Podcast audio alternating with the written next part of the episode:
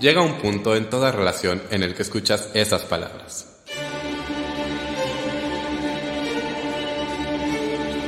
Tenemos que hablar, tenemos que hablar, de teatro con Davor.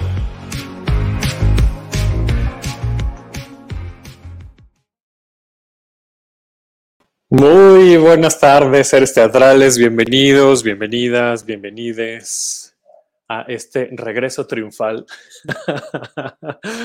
Tenemos que hablar de teatro. Yo soy Davo Herrera, me da mucho gusto estar con ustedes después de esta pausa, pues un poquito prolongada. Fueron como dos meses, ¿no, productor? Como mes y medio, me dice, mes y medio sin estar aquí en, en el programa.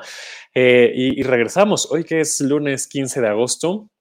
Estamos regresando. Muchas gracias a la gente que ya se está conectando en vivo a través de la página de Facebook de Tenemos que hablar de teatro. Muchísimas gracias también a la gente que ha seguido descargando y escuchando el podcast.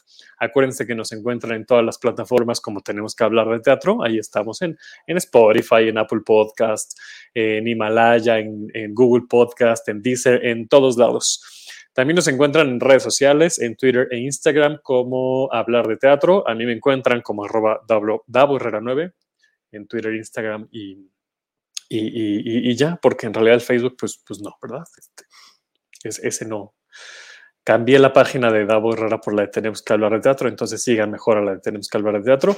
Esta es una producción de Funderelele, Funderelele Medios. Eh, muchas gracias a, a Day Saldaña que está en la producción de este programa y muchas gracias a Boyeristas Producciones por eh, prestarnos la, la plataforma StreamYard para poder hacer esta transmisión.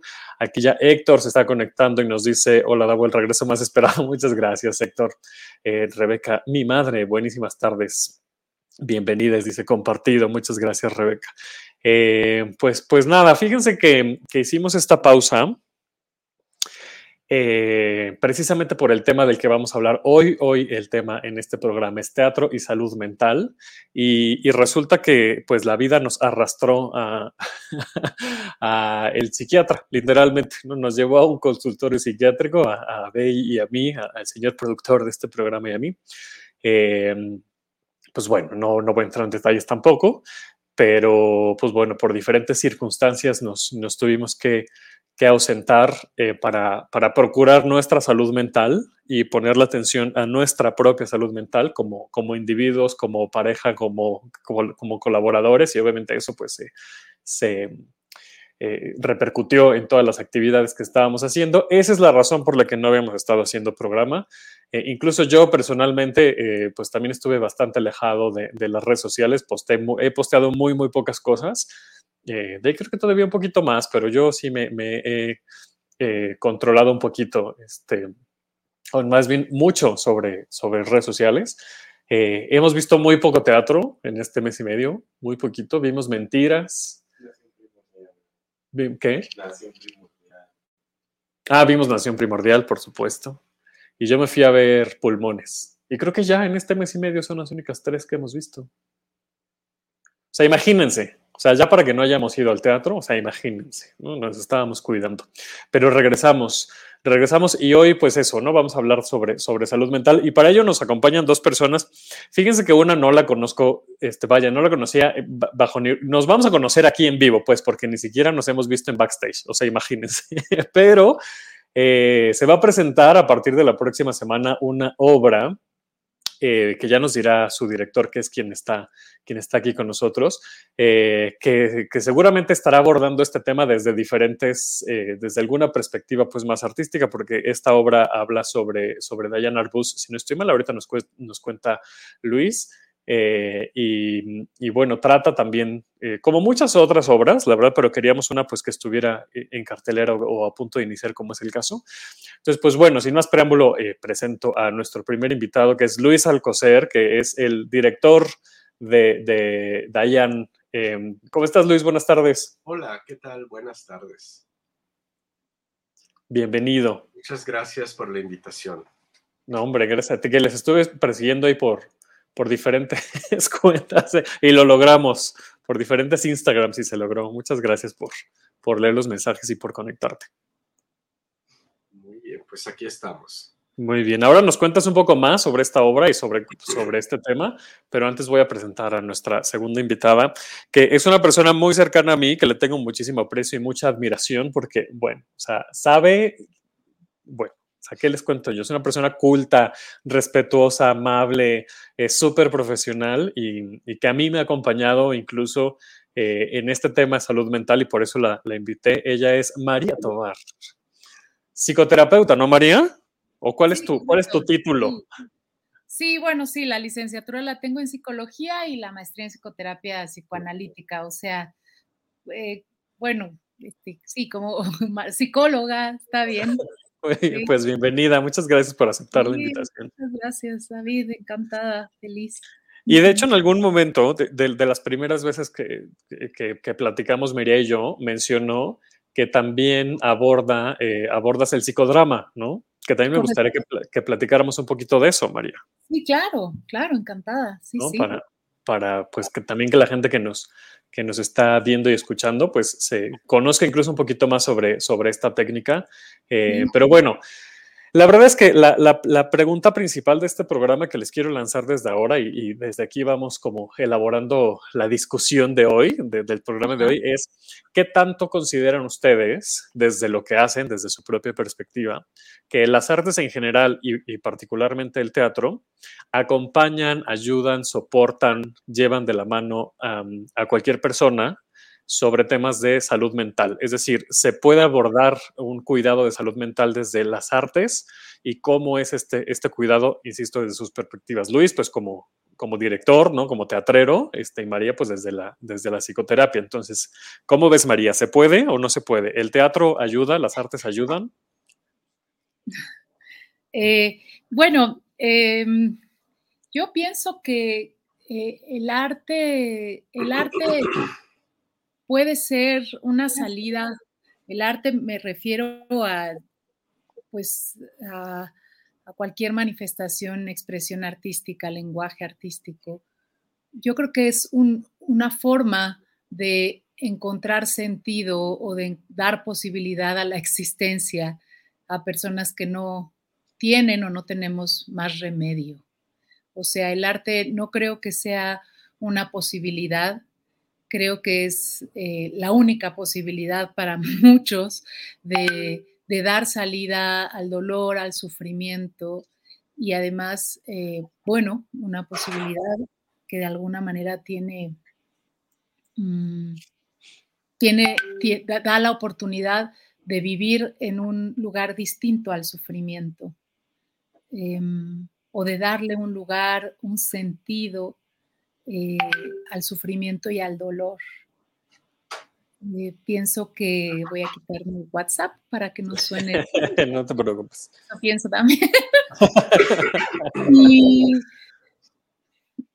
y, que además creo que hay, hay los artistas tienen o, o, tenemos cuando me ha tocado trabajar en proyectos artísticos personales una, una, necesidad de ser a través de la obra, de la pieza, de, eh, en donde uno puede ser un uno que no es el que es aquí, ¿no? Y que de alguna manera al, al estar fuera, al compartir fuera eso de lo que uno es, eh, se siente reconocido y encuentra un tipo de existencia distinto. O sea, la respuesta es no creo que el arte sea una solución para todo el mundo, creo que más bien es un no hay más remedio para algunos que vivimos la vida con cierto tipo de necesidad o sufrimiento. eh, o sea, sí es una alternativa para, para algunos, ¿no? Bueno, no sé, Luis, ¿tú cómo lo ves?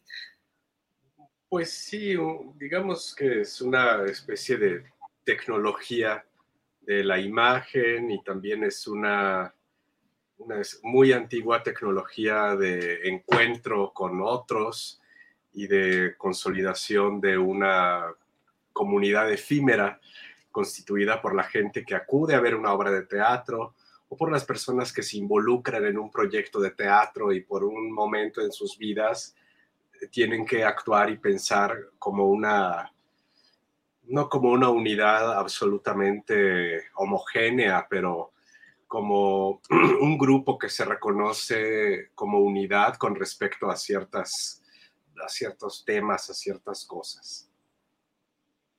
Y mm, estaba pensando ahorita que, me decían esta, eh, no, ahorita que decía María, por ejemplo, eh, eh, no hay más remedio, ¿no? A veces el arte es, es, la única salida para las personas. Pienso en otro tipo de, de, acompañamientos, porque claro, entiendo que esto que dices de no es la solución y no necesariamente es una solución, sino puede ser un acompañamiento, puede ser un desfogue. Y, y esto que, que, dices me parece interesante en cuanto a, a lo mejor no todas las personas nos acercamos al arte. Eh, ni siquiera pensando que nos va a ayudar o que nos va a acompañar, sino nos acercamos al arte, punto, ¿no? O sea, habrá muchas personas que, que no les interese asistir a un museo, ir al teatro, ¿no? Este, ir a un espectáculo de danza, ir, a la, ir a la ópera y tendrán otras maneras de cuidar su salud mental.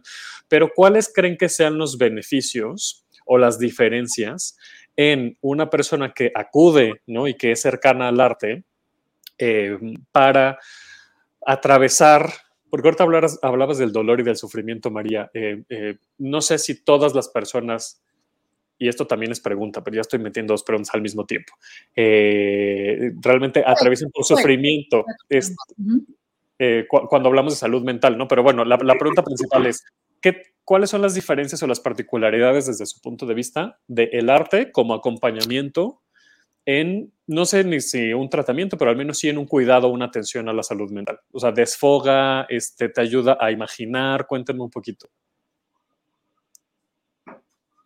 Luis, ¿tú quieres hablar?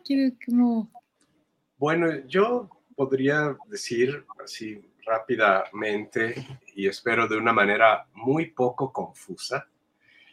que creo que el arte sí sería una respuesta para todos, no el arte tal como lo conocemos, que sucede en un teatro, que sucede en un museo, sino el arte justamente como, esta, como este laboratorio eh, espacial en donde podemos jugar a estar en posiciones diferentes en la vida a la que realmente tenemos. Podemos ver nuestro propio lugar en la sociedad desde un lugar diferente, podemos imaginar eh, el, los problemas de otra persona o de otro grupo, podemos eh, empezar a explicar o a entender nuestra posición en una perspectiva que no es la perspectiva inmediata que nos da la vida cotidiana, sino verla, apreciarla en un contexto, por ejemplo, y tener un rango de respuestas frente a la realidad mucho más complejo, eh, mucho más rico e incluso un poco fuera de nuestros automatismos eh, cotidianos, ¿no? Creo que esa es la gran aportación que puede tener el arte en nuestras vidas y me parece que es como muy, es preocupante que hayamos sido tan omisos con, con estas posibilidades, ¿no? El arte ha tenido mucha muchas aplicaciones dentro de las terapias. Por ejemplo, eh, bueno, hay muchas como más respetables, pero yo me acuerdo de, los antipsiquiatras. Había una mujer cuyo nombre no recuerdo ahora, que era una enfermera y entonces tenía su trabajo así de 9 a 5 y cosas así, pero sentía en sí misma el brote de una psicosis naciente y entonces la atiende este hombre Ronald Lang que funda una casa en la que junta a un montón de personas que tienen diferentes tipos de, de situaciones eh, psicológicas, eh, como diríamos, no convencionales. Entonces la teoría de este hombre es que en lugar de tratarlos y medicarlos, que era lo que se hacía en esa época, y darles electrochoques, y no sé qué.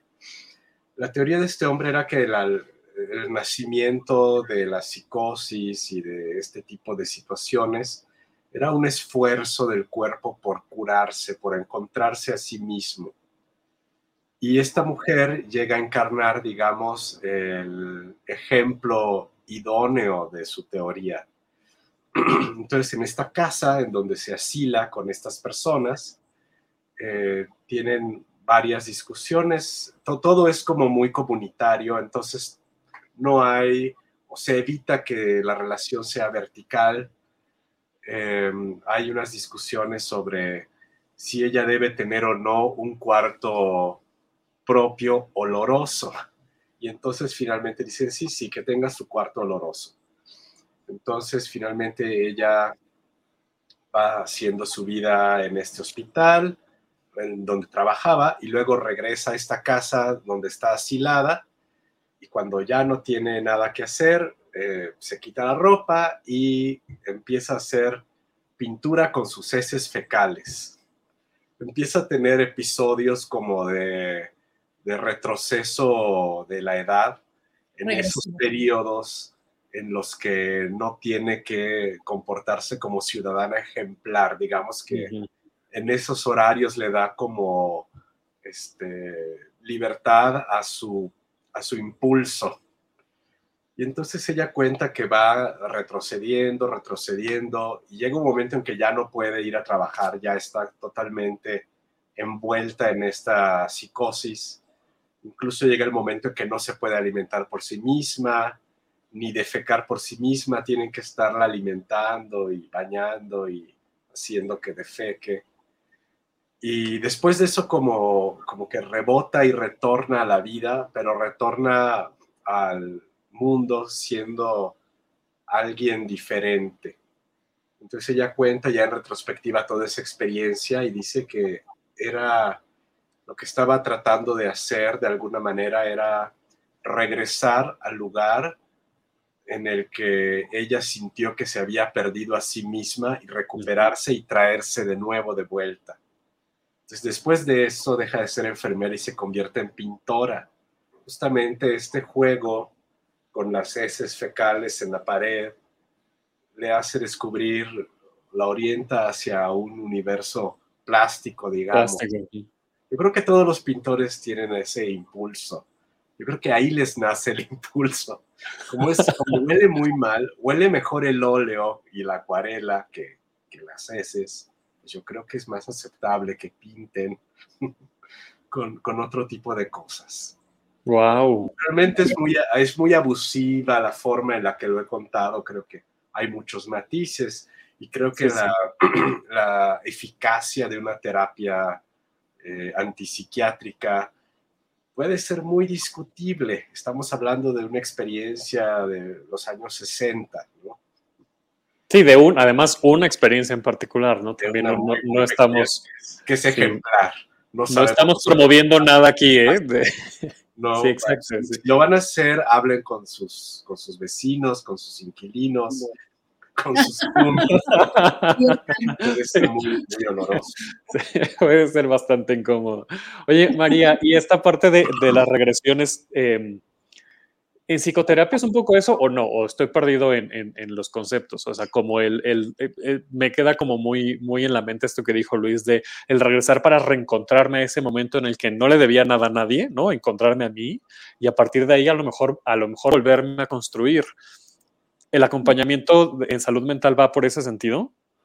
Mira, tal vez convendría, hay, muchas aristas, hay muchas aproximaciones, hay distintas teorías, incluso la propia idea de llamar a algo un problema mental o una enfermedad mental es, es también todo un tema a cuestionar.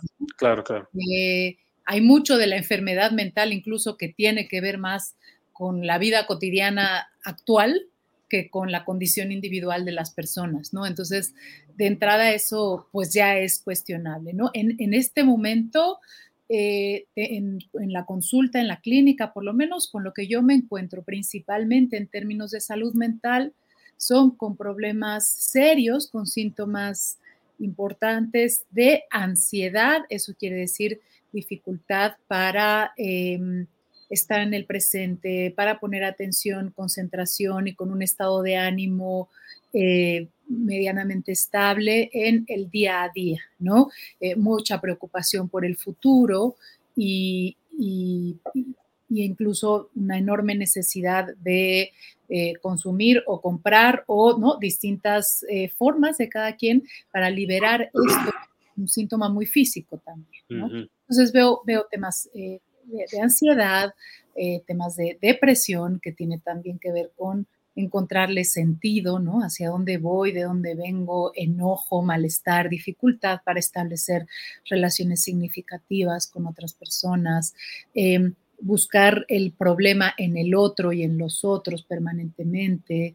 Em, y bueno, otros que, como decía Luis, bueno, pues el tema de la psicosis eh, ya está en, un nivel de gravedad mayor y tiene que ver con síntomas de delirios, de alucinaciones, de ver, sentir, escuchar, pensar cosas que no existen en la realidad tal cual la percibimos el resto y que pueden generar eh, a veces mucho sufrimiento, ya sea para la persona que lo vive o para su entorno. ¿no?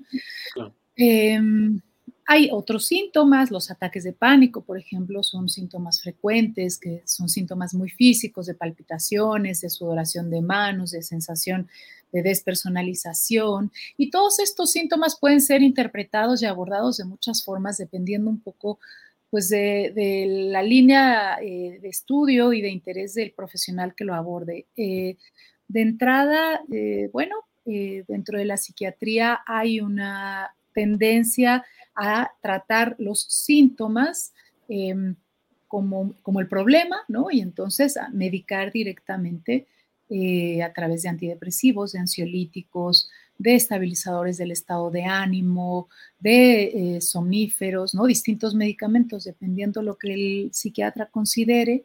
Y hay muchos casos en los que esto es efectivo y puede ayudar a superar eh, algunos síntomas.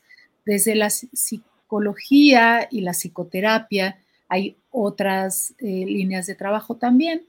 Claro. Que tiene que ver con identificar un poquito, por lo menos lo que a mí me, en lo que a mí me toca hacer, eh, identificar si hay algo de la realidad que, pues, que me está haciendo vivir, ah, perdón, experimentar. Uy, ¿estás ahí?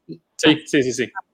Eh, de lo que yo estoy viviendo en mi día a día que puede estar causando esto y que, como dice Luis, eh, puede ser un llamado, ¿no? De tu síntoma, el síntoma hablando para algo que uno tiene que conocer y, que tal vez comprender, eh, entrarle, echarse un clavado, eh, ver si eso implica modificar ciertos hábitos, ciertas decisiones, ciertas relaciones con el poder, con el dinero, con el amor, con el trabajo, ¿no?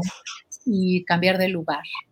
Entonces, cuando tú preguntas, bueno, mm, la regresión es una salida, bueno, cada persona es un mundo y tal vez hay personas en los que sí, el dolor de un abandono en la infancia, de un, de, una, en particular en el psicoanálisis, pues sí habla de que, de que parte de los síntomas de la adultez se generan en la infancia, ¿no? Que depende de cómo uno se haya relacionado con su primera figura de amor, que puede ser la mamá o la abuela o el papá, y de cómo uno se haya después relacionado con las reglas de la vida, con lo que se puede y no se puede, eh, como, uno eh, entra en, en, un lugar de aceptación de la realidad también, que implica asumir pues que uno no lo puede todo, que hay cosas de la vida que son como son, eh, más allá de lo que uno quisiera. Eh, eh, también como uno va construyendo su propia autonomía a lo largo de la vida y entonces cómo la autonomía genera autoestima y cómo esa autoestima pues va siendo parte de una sensación de logro que nos fortalece. En fin, hay distintos elementos para ir analizando dependiendo de la etapa de vida de la persona para ver en qué momento algo de esto se atoró y nos genera sufrimiento o dolor. Y es, y es un poco como un nutriólogo y un gastroenterólogo que a veces hay que modificar, pues por más que uno vaya al gastro y tome omeprazol o tome pastillas, pues si uno no modifica su manera de comer, em, pues va a seguir presentando síntomas. Y, y, eso es raro, porque los psicólogos por lo menos somos como, yo siempre digo que soy, o sea, soy una persona incómoda, pues, para la gente, porque la gente no le gusta. O sea, el nutriólogo, pues, por lo menos hablas de comida y la comida la ves y sabes que sí que no y sabes cuando haces trampa, pero en el tema de las emociones y de las sensaciones hay muchos tabús y a la gente le da vergüenza y le da coraje y, frustración y enojo y nos da, pues, no es fácil hablar sobre tu vida, sobre cómo te sientes, sobre tu infancia, sobre tus carencias, ¿no? Entonces, eh, sobre tus frustraciones, sobre que la has cagado 150 mil veces y ya no la quieres cagar, ¿no? Entonces, hay, hay, hay, algo de, de, hablar con los psicólogos que además no es una solución rápida, ¿no? que eso es algo también interesante porque es como, o sea, hay algo que pasó en tu infancia o que pasó en tu adolescencia o que hace, hace años y que te gustaría remediar, pero además quieres que te dé un tiempo para remediarlo rapidísimo, ¿no? pues eso este, en psicoterapia, pues lo hablaremos y posiblemente, eh, posiblemente en la relación con tu terapeuta generes un tipo de confianza, porque creo que el terapeuta, no somos terapeutas para todo el mundo, hay quien le caes bien, hay quien no, hay quien te puede escoger y a ver química, hay quien no, y ver por ahí si en la relación con el terapeuta, esto que causaba el síntoma, de repente empieza a modificarse. Y muchas veces tiene que ver con aprender a lidiar con que la vida no es lo que uno quisiera, o uno no es tan fuerte siempre como uno cree, o no, uno no lo puede con todo. Entonces, ¿cómo voy a sacar mi potencial, mi recurso? Ahora, en términos del arte, como compañero, eh, creo que hay varios temas. De lo que se refería Luis, tiene que ver con mm, tal vez el arte que posibilite atravesar por una regresión que ayude después a ir sanando ciertas cuestiones para volver a nacer, eh, es muy interesante porque sí hay personas o habemos personas que por momentos, cuando ha habido un trauma fuerte, eh, ha habido una regresión fuerte, y a veces el arte es la única forma de poder socializarlo. Por ejemplo, socializarlo y por lo tanto darle un lugar, nombrarlo y entonces volverlo parte controlable de uno. O sea, em, eh, por ejemplo, nosotros em, estuvimos trabajando con un actor, eh, director también de teatro, Pablo Gershanik, que vivió, eh, bueno, cuando era niño, una situación muy dura en Argentina. Bueno, asesinaron a su papá con 80 balas, ¿no? Él tenía un año y entonces se vino a vivir a México con su mamá, pues, ¿no? A, protegerse, a refugiarse de, esta situación. Y él vivió pues, toda su infancia y su adolescencia en México, estudió aquí, trabajó aquí. Y ya en su adultez se fue a vivir de regreso a Argentina un poco a investigar. Esto él lo cuenta mucho más bonito de lo que yo. Ojalá que si quieres te doy su contacto y haces una sesión. Estaría buenísimo. Es bien interesante. Bueno, él, eh, digamos, no les voy a contar su proceso porque eso se los podrá contar él mejor que yo, pero lo que hizo fue darse cuenta de que la pérdida del papá y la forma en la que había perdido al papá había sido muy traumática y entonces eh, lo que hizo fue reconstruir el día, ese día de la muerte del papá, a través de una maqueta y le llamó 80 balas eh, para Mario o algo así, Mario era su papá. Y entonces fue reproduciendo las calles, la publicidad, la música y fue a hacer con el plomo de 80 balas 80 soldaditos. Y, y bueno, es quedó una maqueta hermosa, que no nada más hizo en un proyecto de un rato largo, sino que además cuando se expuso, él fue y socializó su maqueta. O sea, él iba en donde estaba expuesta y contaba lo que él había vivido. De tal manera que eh, él podía ver aquello que le había pasado desde un lugar no de víctima, sino de, que, de protagonista, apropiarse de esa situación para cambiar de lugar. Entonces, eh, lindo porque más ha sido un trabajo que ya lleva haciendo años, que ha estado trabajando con víctimas de distintas situaciones. Incluso yo he hecho un trabajo personal con él, yo he hecho mi propia maqueta de duelo, de pérdidas, eh, que, una etapa de pérdidas y duelos que he tenido importantes. Y entonces hice mi maqueta. Eh, em, y la expuse y, junto con un grupo de mujeres. Y en el momento de contar algo de mis pérdidas a otros, también yo me sentí en un lugar distinto. Claro. eh, de cara a, primero, a saber que lo que a nosotros nos pasa, no solo nos pasa a nosotros, y después que yo hago algo con eso que me pasó, que, que puede ayudar también a que otros se identifiquen conmigo y no estar sola, que es un poco parte de lo que pasa con el sufrimiento, esta idea de que uno está solo pasando, ¿no? Entonces, esa es una forma de que el arte puede acompañar y hay muchas otras. A veces nada más la ilusión de encontrarte con un fragmento de una novela.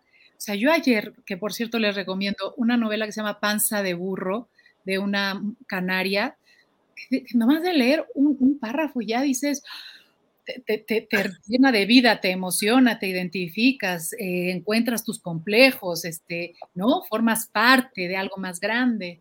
Em, entonces eso, también eh, asistir y ver y compartir, como decía Luis, que, lo que uno, por lo que uno pasa, lo pasan otros y tener un caleidoscopio para ver con más amplitud la vida, ¿no? Este, el tema de la vida y la muerte, el tema del vacío, el tema de la soledad, el tema de la existencia, o sea, pues son temas pues que no son nada más de salud mental, digamos, son de existencia. Claro fácil. Entonces, sí creo que el arte es un, puede ser un gran compañero. También creo que no lo puede ser para todo el mundo. También Por supuesto. Que ni lo necesita, ni se lo cuestiona, le da su chocho y punto. o sea, y ya. ¿Y qué hacen con esto, Luis? toda esta parte que está diciendo María, este, este acompañamiento, este ponerlo sobre palabras, eh, este contar historias, pues ahora ustedes van a estrenar Dayan. Que es una historia de una fotógrafa. corrígeme si no es la fotógrafa ni es la historia que estoy pensando. no, pero Diana Arbus que, que eh, vivió eh, con unos cuadros de depresión eh, intensos. pero bueno, platícanos tú más a detalle qué, qué, qué hicieron ustedes con esta historia y, y qué es lo que vamos a poder ver en esta obra de teatro. Bueno, esta es una obra de Itzel Lara, es un texto de Itzel Lara que ya presentado muchas otras cosas, tiene muchos temas ella, y uno de los temas justamente es el, patos del cuerpo, el, el cuerpo como conjunto de sufrimientos o el cuerpo como sistema sufriente que alberga un misterio, ¿no? Creo que nunca, no, le interesa como ponerle como un, nombre o algo al origen del sufrimiento, sino justamente quiere acercarnos al misterio de ese sufrimiento. El, mismo personaje no sabe muy bien por qué. Entonces, digamos que yo estoy partiendo más bien de esta investigación que hace la autora. Y pues estamos trabajando con diferentes técnicas. No es un teatro eh, realista, por decirlo de alguna manera, porque el texto tampoco mm, permitiría algo así.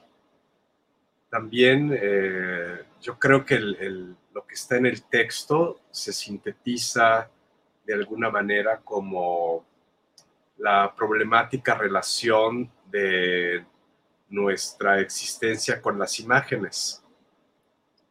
Entonces, esta es la historia de una mujer que produce imágenes y que está en constante conflicto con las imágenes también. Es, un poco por ahí. ¿Y cómo es el proceso? Digo, ahora nos, platicabas, ¿no? Este, no, es un teatro convencional, digamos, no, es realista. Eh, ¿Cómo están abordando el tema? Eh, ¿A qué nos vamos a enfrentar cuando vayamos a verla? Bueno, yo espero que se enfrenten a un espectáculo muy, eh, no podría decir divertido porque no es una obra así como para reír mucho, aunque tiene ciertos detalles de humor, pero ah, yo espero que encuentren a un personaje entrañable que está en busca de construirse a sí misma a través de la mirada que le devuelven sus modelos eh, fotográficos y también el resto de la gente que la conoce. Es hablar de ella a partir de la perspectiva de otras personas, entiendo. No, es hablar de ella de una manera muy biográfica. Es parte de una trilogía esta obra. Ah, es la primera obra de la trilogía. Aborda toda su vida completa y entiendo que las otras dos obras eh, se enfocan más a otro tipo de aspectos de su obra o de su vida. Y esta sí cuenta su, su vida desde que nace hasta que muere. Sino más bien, este, se me fue un poco la idea. Estabas diciendo que esta, que esta obra es eh, autobiográfica. No, ah, autobiográfica no, biográfica. Ah, ah biográfica, que es mm. biográfica, que cuenta su vida, pero que es, la es el primer tomo de otras tres. De, de otras, ¿no? Sí, es la primera de una trilogía y, algo, y respondiendo a la pregunta que decía David de, de no, con qué se iban a enfrentar y decías que no era divertida. Bueno, no es, no es una comedia así graciosísima, es la historia de una mujer que está en busca de sí misma a mm. través de la mirada de los otros. Mm. o sea, todos los episodios de su vida, digamos que ella está enfrentándose a eso. Mm. Eh, una de las biografías que estuve leyendo remarca mucho eh, como ciertos elementos teatrales, la presencia de una cierta teatralidad en, su vida, podríamos decir, o no, no soy muy preciso al decirlo de esa forma, pero, por ejemplo, los papás son dueños de una tienda de almacenes de ropa de lujo, de abrigos, de pieles y no sé qué. Muy, muy, muy importante. Entonces toda la infancia de esta mujer está llena de estas eh, escaparates de la tienda y de estas mujeres de alta sociedad que en público, más que eh, realizar una vida propia, están haciendo una especie de obra de teatro. hay, cierto código de cómo comportarse y qué cosas decir y cómo decirlas. Es, una existencia llena de ceremonias, de gente de clase alta, de rituales, digamos. Entonces toda la vida ella está tratando como de descubrir quién es ella misma más allá de todas estas ceremonias y rituales. Toda su fotografía está también impregnada de eso. Mm. En su obra muy temprana podemos ver eh, muchas imágenes de ferias. Eh, hay muchos personajes ya desde ese momento del circo. Hay muchos travestis, hay mujeres desnudistas que hacen shows retratadas en sus camerinos. Es como si siempre estuviera tratando de develar quién era el ser humano que está detrás de esa teatralidad. Entonces tiene, tiene por un lado la mostrar esta teatralidad, pero al mismo tiempo descubrir quién está poniéndola en marcha, ¿no? Quién juega con ella o quién se esconde detrás. Ese es un poco el, juego de su fotografía, me parece. Y me, parece bien interesante esto en el sentido de, hemos estado hablando mucho sobre el encuentro, ¿no? Es decir, em, el encontrarme a mí, hace rato María nos decía, pues bueno, si hay un episodio en la infancia, eso tiene que ver con una introspección, o sea, el, el el atendernos mentalmente, que no necesariamente sea un sufrimiento, lo, ¿no? lo, decíamos, o, eh, una enfermedad o un padecimiento, sino el, el encontrarnos con quienes somos nos ayuda a incluso pues representarnos ¿no? frente, frente a los demás. Esto que dices me parece bien interesante, Luis, con respecto a la teatralidad, porque me parece y en los talleres incluso que doy de personal branding hablo de esto, o sea, al final somos un personaje frente a los públicos que queremos ser, ¿no? Y no somos en, forma, no somos exactamente las mismas personas con un público que con otro, pero detrás de eso estamos, o sea, detrás de eso está la persona que le está dando vida a ese personaje.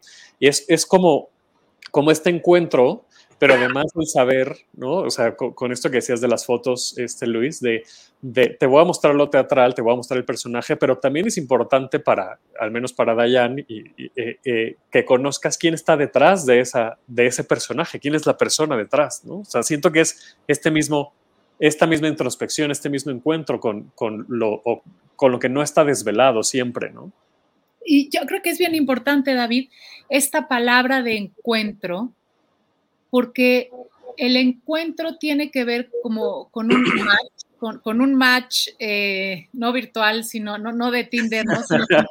con un match en el sentido de, de, la, de, de, la, empatía, de, que el otro, no, eh, porque creo que es importante diferenciar algo de cara a, a, a la cuestión de la identidad versus eh, tal vez condiciones de relación con otros que pueden ser más patológicas. O sea, hay algo de la salud que tiene que ver con el encuentro como una forma de ver que al estar con otro, yo puedo ser yo.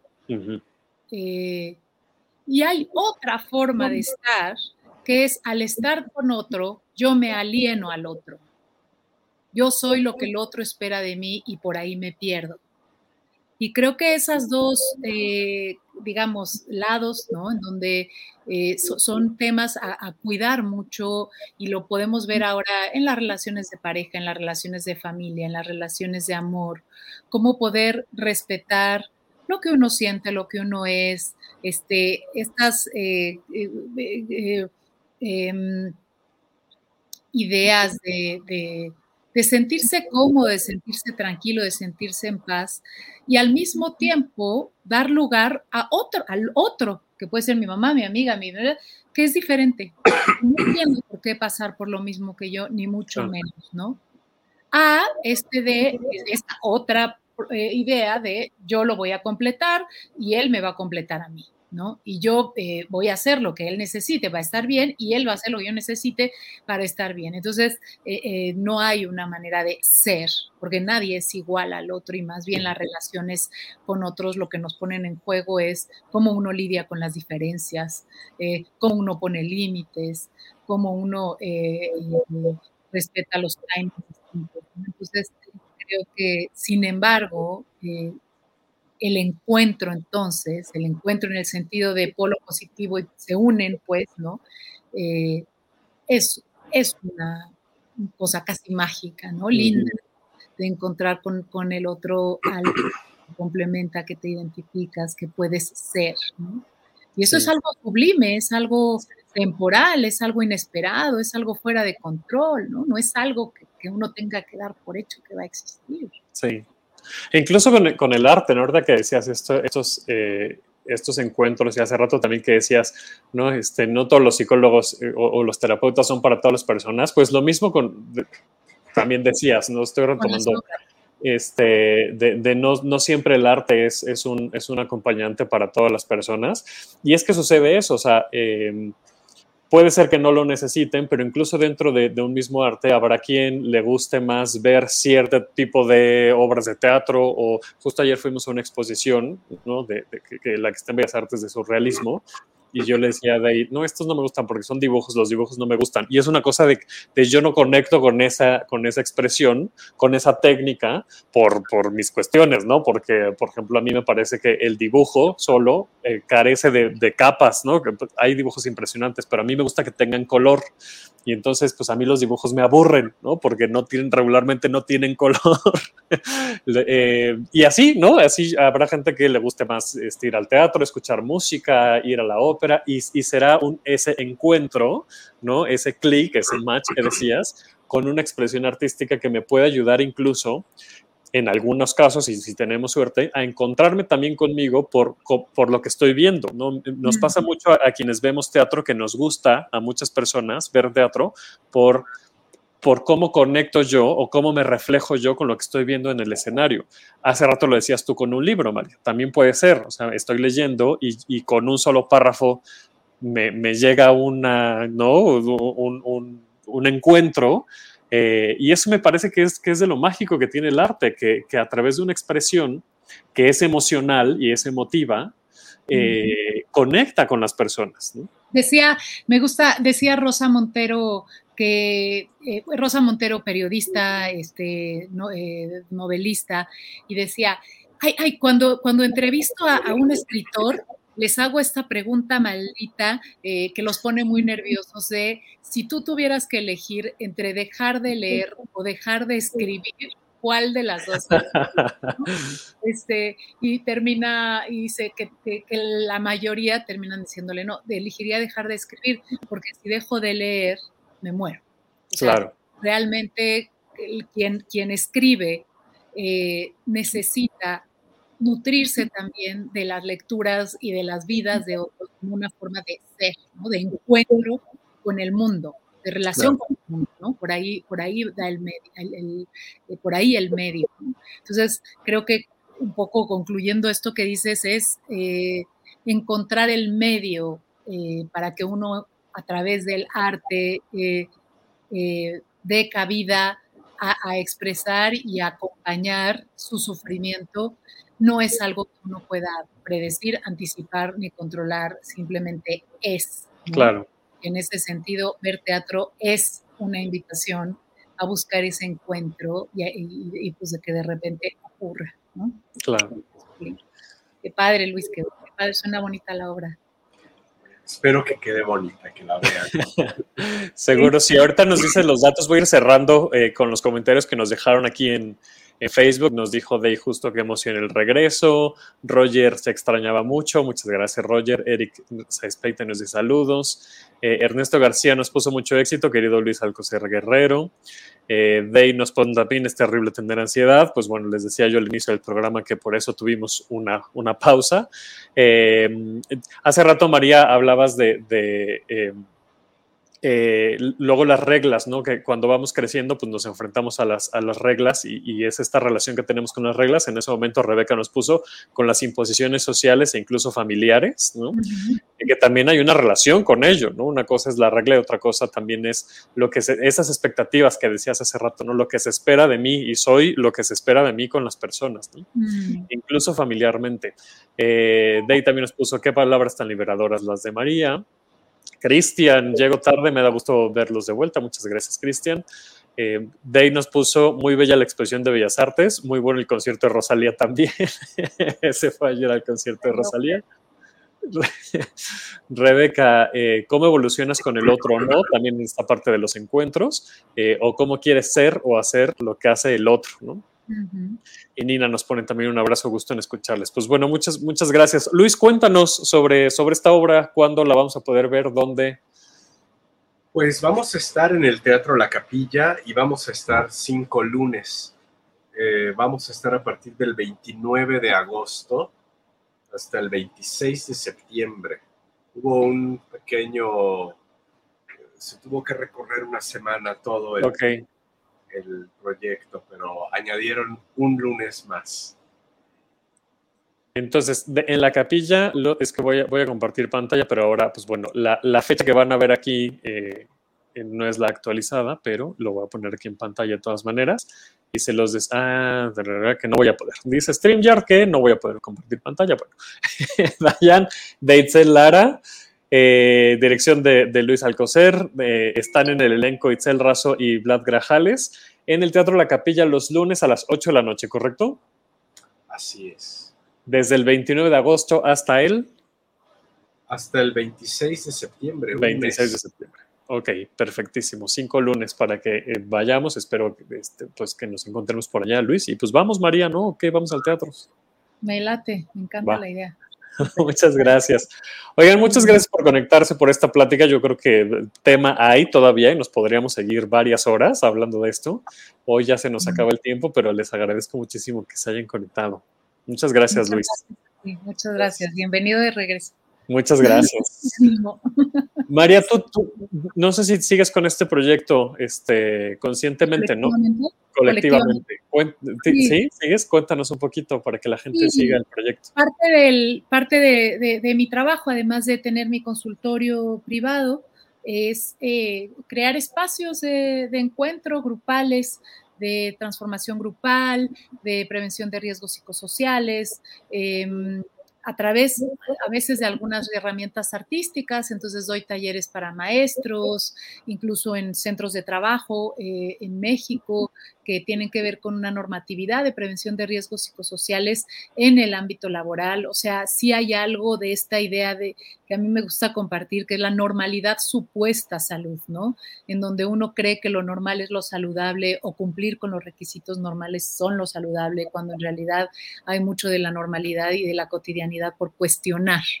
Entonces, yo trabajo en centros educativos, en centros de trabajo, para capacitar también en estos espacios que tengan pues condiciones más amables con las necesidades de salud mental de los empleados y de los profesores y de los alumnos.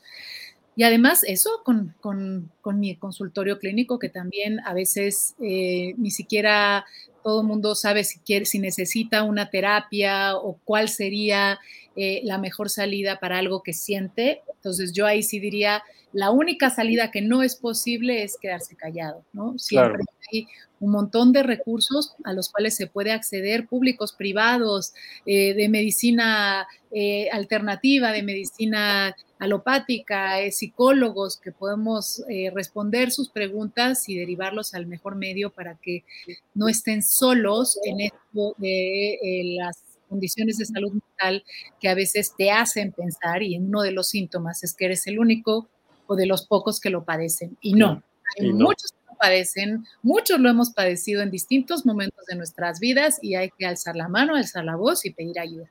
Exacto. ¿Y, dónde, se pueden, dónde te pueden encontrar para que les ayudes ah, con pues, este pues acompañamiento? bueno, si necesitan eh, alguna pregunta o, lo que sea, yo estoy en Facebook como María Tobar Belmar, si quieres por ahí, David, yo creo que si nos tenemos eh, ahí, si quieres tú lo puedes subir mi link a Facebook y me pueden escribir ahí para aclarar las, dudas que haga falta. Lo vamos a poner en la descripción del podcast y vamos a poner este un post en Facebook para que lo para que te, contacte. Muchas gracias, María. Un placer. gracias a gracias. Gracias a ustedes. Luis, cuéntanos redes sociales, es, ¿dónde te pueden encontrar? A ti, a la compañía. Eh, nos pueden encontrar en Facebook como Gran Guiñol Psicotrónico y también así en Instagram.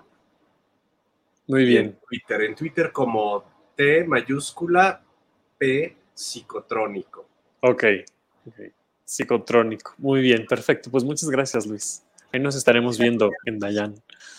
Muchas, muchas gracias. Gracias a la gente que se conectó en, Facebook, en vivo, a través de la página de Facebook de Tenemos que hablar de teatro y también a la gente que nos está escuchando en podcast. Acuérdense que estamos en todas las plataformas. Nos encuentran como Tenemos que hablar de teatro. Muchas gracias a Dave Saldaña, que está en la producción de este programa. Les recuerdo que es una producción de Funderelele Medios. Y gracias a Boyeristas Producciones por darnos la plataforma de StreamYard para que podamos transmitir. Em, y pues nada, nos encuentran en redes sociales como arroba hablar de teatro, en Twitter e Instagram. A mí me encuentran como arroba daborrera9. Y estamos de regreso, así es que invítenos al teatro. Ya podemos ir, ya vamos a ir a todas las obras que nos cuentan. nos vemos el próximo lunes con más teatro. Muchas gracias, Luis. Gracias, María. Gracias. Nos vemos. Bye. Esto fue Tenemos que hablar de teatro. Si lo quieres, déjalo ir. Si es de Borrera, regresará cuando menos te lo esperes.